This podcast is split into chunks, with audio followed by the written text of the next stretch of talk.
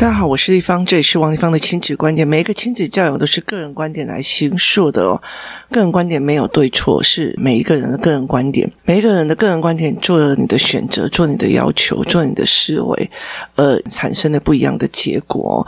这也是提供我在协助孩子们的过程或培养孩子成长的一些所谓的思维整理跟所谓的思维记录哦。如果你有任何的疑问，想要跟我们交流，可以到我的粉丝专业跟我联系，或加入王丽芳的亲子观点 Live 社群跟。大家一起交流。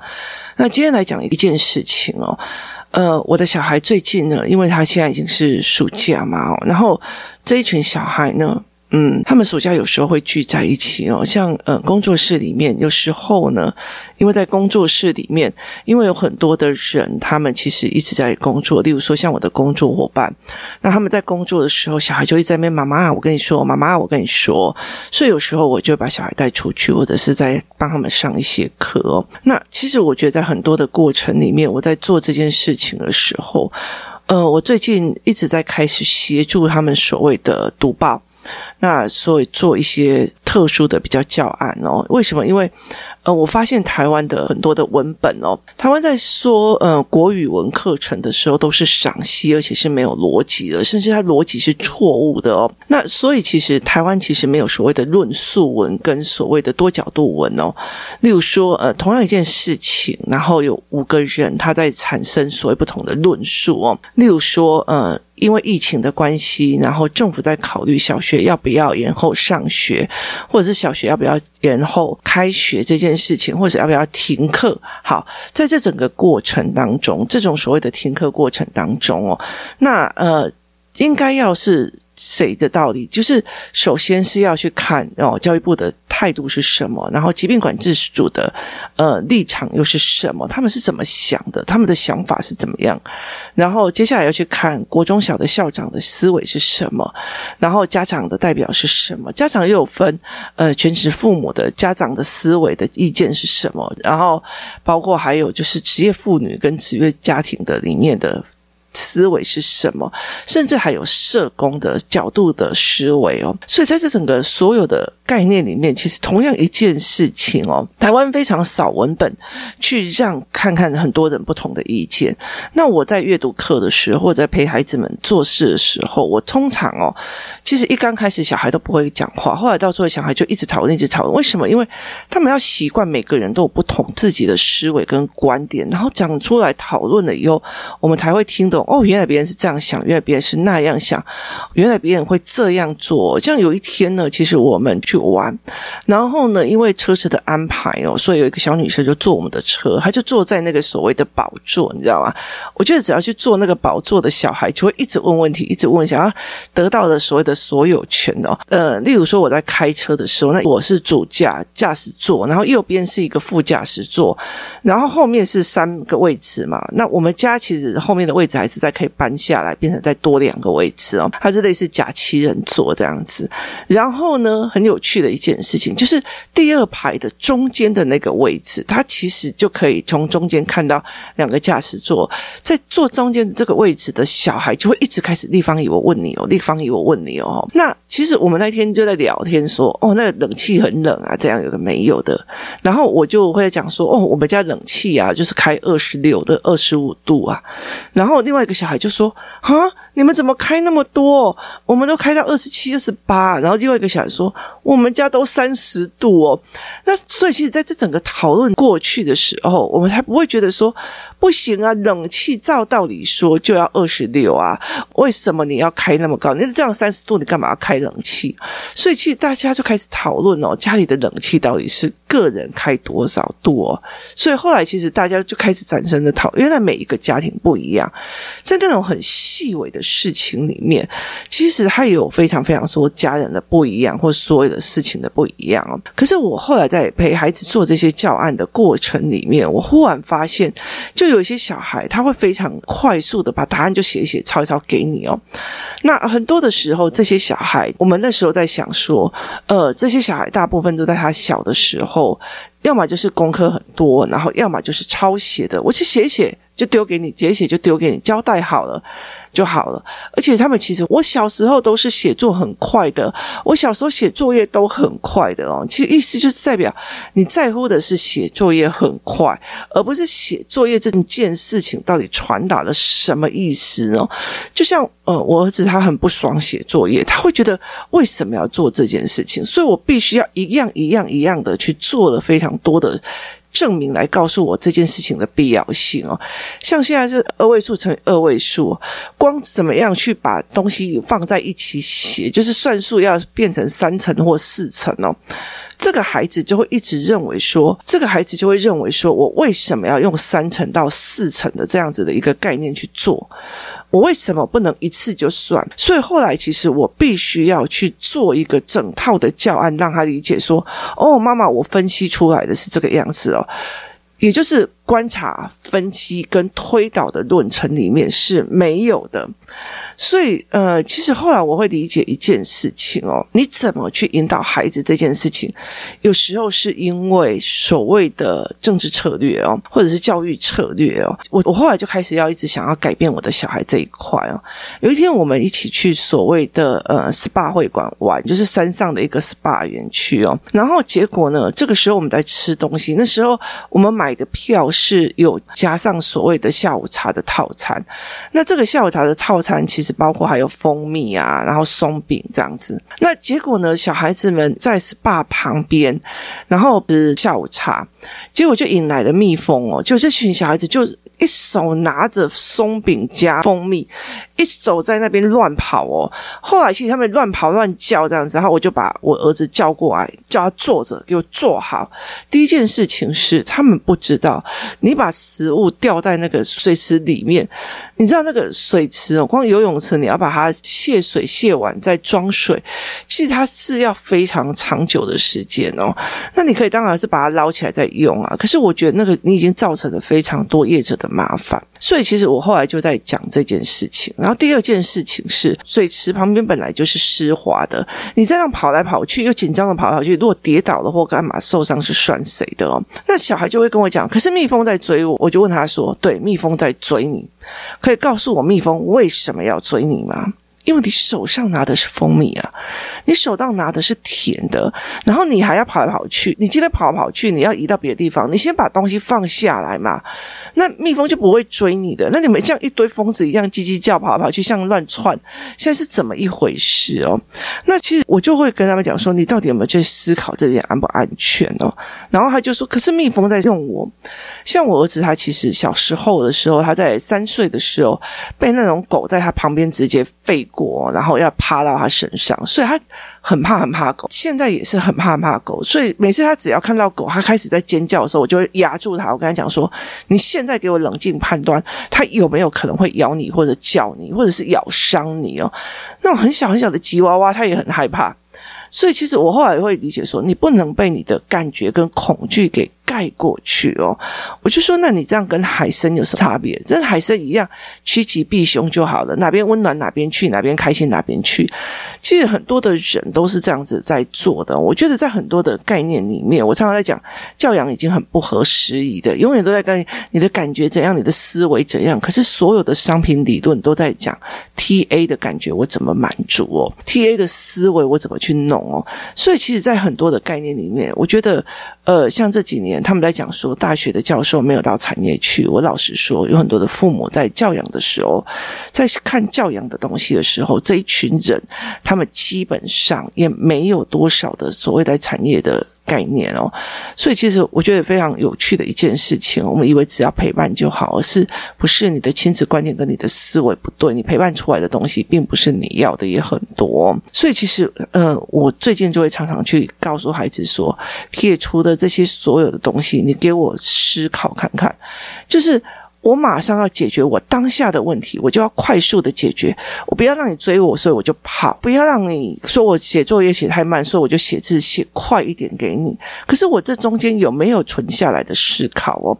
我这些所有东西有回下来思考吗？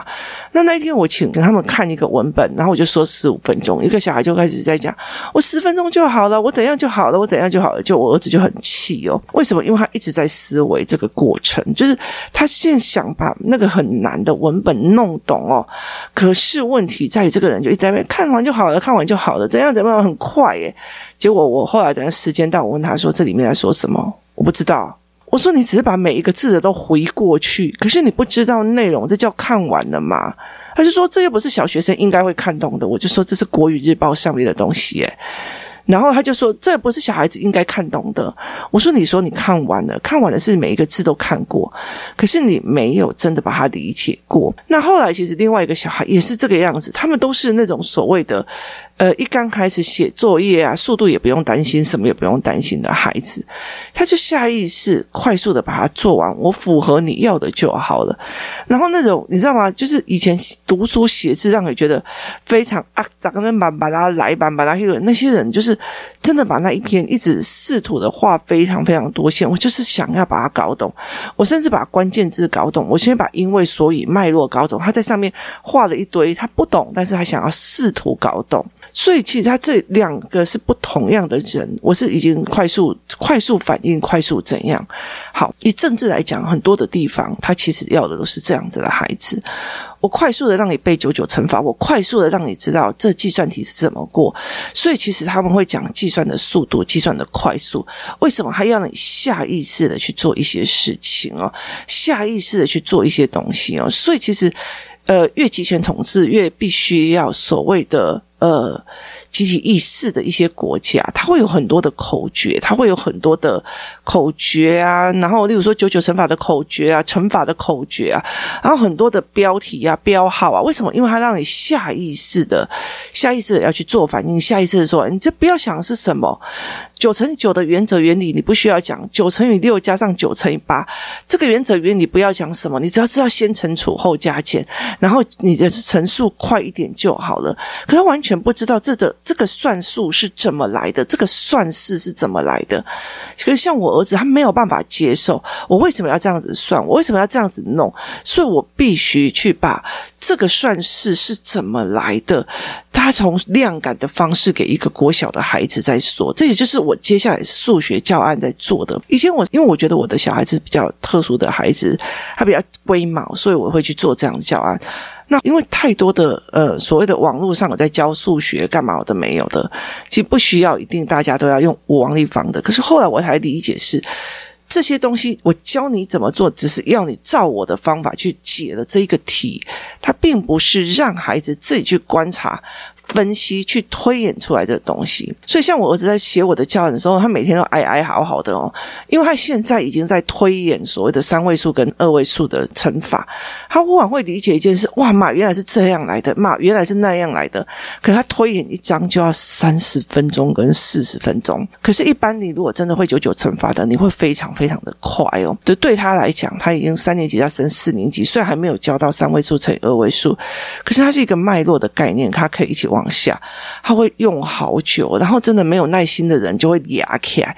可是他就是慢慢的分析，慢慢的推演，慢慢的去思维，慢慢去理解这中间的脉络是什么。可是所有其实呃，我们在国小这部分。相对的少很多这一块的东西哦，那为什么会常常在讲说社会集体运作，或者是社会的政府想要集体意识里面去操纵人民越多的这些国家，这种题目就是快速的反应、快速的回答、快速的呃背口诀、快速的答答案的这种。方式会越多，那为什么美国就会一直让你慢慢的想啊，然后慢慢的数熟啊，然后慢慢的哦，原来是这样。好，为什么他们要这样子慢？因为他要让你观察、分析跟推论，观察、分析跟推论。那这样你就会觉得这样不对哦，这个观察这样不对哦。那所以在很多的概念里面，呃，很多人在讲说，哦，那个国家。就是他要背叛我们呐、啊，他就是看不起我们这一国的人。好，他们马上就可以因为一个口号而被掀起的国家主义开始，就是被所谓真正的想要去操弄国家主义的这一群人去开始集体沸腾，然后一起攻击那个人哦。所以，其实在这整个过程里面，他没有任何一个思维说哦。他难道不可以有不同的主张吗？他难道不可以有他不同的思维模式吗？他这样子的人应该也是可以的啊，为什么不行？他又没有伤害到别人哦。所以其实我们日常看到一个。影就开枪哦，就是看到一个影子，然后就开枪哦。其实他就是下意识的去让你去做。我觉得这个这个人他背叛你了，你就下意识的想要去干掉他或干嘛，有的没有。我觉得他这一次就是不理我，我就是要干掉他，什么有的没有。好，他就是下意识的，他让我不舒服的，他让我不爽的，所以我觉得王定芳也没什么三小路用啦，我也不要理他了，干嘛有的没有的，我要让他知道，呃，我也不爽理他。那但你就去做，就是。所有的东西都是以感觉来出发去做决策的。那很多的时候有没有盘面跟思维或做什么？它其实是另外在思维的一件事情。他有没有办法去做这块？没有，就是哪边有钱赚，哪边就疯得过去；哪边有个东西好像有个机会，你们就疯得过去；哪边有个人在讲说，哦，那个人背叛我们国家，然后我们就开始开始集体去攻击，然后去干嘛？那可是在这整个过程里面，孩子，你如果真的要变成。一个思维性人格，他其实是要有很多稳下来的力量去分析跟思维。所以，其实像我儿子这样，看到狗就开始叽叽叫、乱跳，也不管他在马路边就要乱跑去乱窜。对我来讲，其实是犯了我非常大的一个觉。我就觉得说，你看到一只狗，然后你就只不管车子、马路这样子冲啊、乱窜哦，那你当然你会害死自己，也会害死那么倒霉的第三者，就是开车过去的人啊。所以在很紧张的过程里面，你害怕的过程，你要压抑啊，去真的分析。那一只狗都已经有绑带子了，主人拉着了，他是会对你怎样吗？不会，就是事实上，他被他自己的恐惧所给淹没了，所以他没有稳下来去做这件事情。那很多的文本、跟很多的课本、跟很多的数学，他开始告诉你快速写啊，快速怎样啊，快速去思维。可是对他们来讲，我妈妈很凶啊，那五乘以二，我就直接马上就死背起来，赶快写作业，写完写好就好了。那我像我儿子就很鲁小，那五为什么要乘以二？为什么二不能乘以五？那为什么这个东西为什么他就一直会一直读这个，一直读这个？然后他如果找不到答案，他就卡死在那里，他就不动了。好，所以我必须要去找教案，让他自己去推论，然后自己去思维。跟我跟他讲说，反正你就这样子写就好了，你就跟他这样子解就好了。所以为什么？因为我不想要让他用感觉的去行事。对，我宁愿放弃他所有学校的标准化跟分数，可是我不愿意让他用感觉在思维，跟用感觉在行事。只要别人给他一个标题，他就高潮。这种东西对他来讲，其实是，其实我觉得像现在很多的，不管是脸书啊、IG，就是别人给一个标题，然后。文本跟标题又不合，然后下面就一堆人只看标题党的就开始干掉，那那这东西对他们来讲并不是一个长远思维的好处哦。所以其实后来我在做所谓的数学教案，在帮我的小孩跟这些工作室做数学教案，我让他们慢慢的稳下来的去思考，慢慢的稳下来去练，慢慢的稳下来去看很多的事跟事情本身。其实我觉得在很多的过程里面，其实我们台湾也是啊，我们台湾。早期其实也是因为所谓的什么反共的踏板，所以我们的学习的方式其实要让主事的人一喊，你就会热血沸腾的，真的想要去攻击人哦。所以其实我们的教学的方式，它也不是叫你稳下来推演、计算、分析。所以其实会有很多人就是，哎，我就就是凭欲望。去处理事情，跟凭感觉、凭美颂去处理事情哦。所以，其实，在很多在我们在公司上，或在很多的人事事情上，我们常常就像呃海参一样哦，就是哪边温暖哪边靠，哪边 OK 哪边靠。你这边让我觉得我很不舒服的，我就不要靠了。Even 我觉得在你这里我可以学到非常多的东西，这件事情我也没有关系。反正你就是让我不爽了，我就是不想要了。所以，他并不是以学习的一个心态再。去做的，他就没有稳下来去看整个盘面来想，我都意气用事，我是不是会很倒霉哦？那其实对，有时候有些人他就会去利用你的意气用事，那你不爽来，对我来讲不是更好吗？因为我就不需要再去处理这么的复杂的事情，就是没有办法去处理。你你不可能要求你的孩子是一个处理问题的人，可是却要别人来处理你的情绪，安抚你的情绪哦。那这样其实你很难做一个很好的示范哦。所以。在很多的过程里面，我现在在看很多的小孩，哦，这个我会了，这我看完了，这个那你问三不知哦。像我女儿也有这样的状况，因为为什么？因为学校功课太多，她打发掉了就好了哦。那因为她的状况让我觉得这样子不行，所以我必须要儿子的这个部分就是一直啊，一直啊。为什么？因为儿子他如果越来越冲动的话，他们男生又更冲动，所以他如果他没有办法去做长稳下来的思维，我觉得。新型的诈骗真的越来越多，然后新型的呃所谓的人际关系已经跟以前。很不一样的人际关系跟脉络的东西都已经在变了，然后包括产品的思维迭代也越来越不一样，所以你会不会因为一时的哦，这好新奇哦，这好怎样哦，然后你就开始讲啊，那不过是什么原则原理而已哦，所以在这整个过程里面，怎么去思维这件事情，它是一个非常非常有趣的一个思考模式哦，所以在这整个概念里面，我在想说，我们怎么去看这件的思维，我们怎么去看这样的思维模式，怎么？去看小孩在怎么看这件事，我在想说，如果我们早期会觉得说，啊，小孩就写，就就写得很快，他这样就很快，可是问题是，他有没有思考过他的答案有没有影响过或思维过，仰赖的那个所谓的下意识去。呃，解题，当然他可以搭高分，他可以当模范生。可是问题在于是，后续很多人生的东西，他是不是也是下意识？哎，那个就是这样而已啊，那什么的了不起的哦？是不是也是下意识的这样在看事情跟处理事情？那这样是一个盘面的思维吗？还是不是哦？还是一个短期利益的思维模式？这其实值得我们去思维哦。所以，其实当孩子就是以感官来思维的时候，快速的感觉或 kimochi 的下意识。反应的时候，那就很快啊！你只要跟他讲说：“哎，我这遗产不给你了。”他下意识反应就变过来。那其实老了之后，我们不一定也比较好受哦。亲子观点就是这个样子。你的观点是什么？你决定了你自己想要的人生，你自己想要的东西。那你借由这个东西去决定了你的教养权。那现在我常常在整理的一个概念是在于是，我并不能说我现在既要一个会思考、盘面思考的孩子，可是我却要他快速的反应的这些所谓下意识的感觉去做。所以我必须一定要有取舍哦。那这几年其实我觉得，嗯，大学并不。不是一个所谓的窄门，他也多多少少都会往前在做。那大学里面所学到的东西，是不是真的也现在跟现在的社会跟现在的东西是真的非常符合的？我觉我觉得也保持了。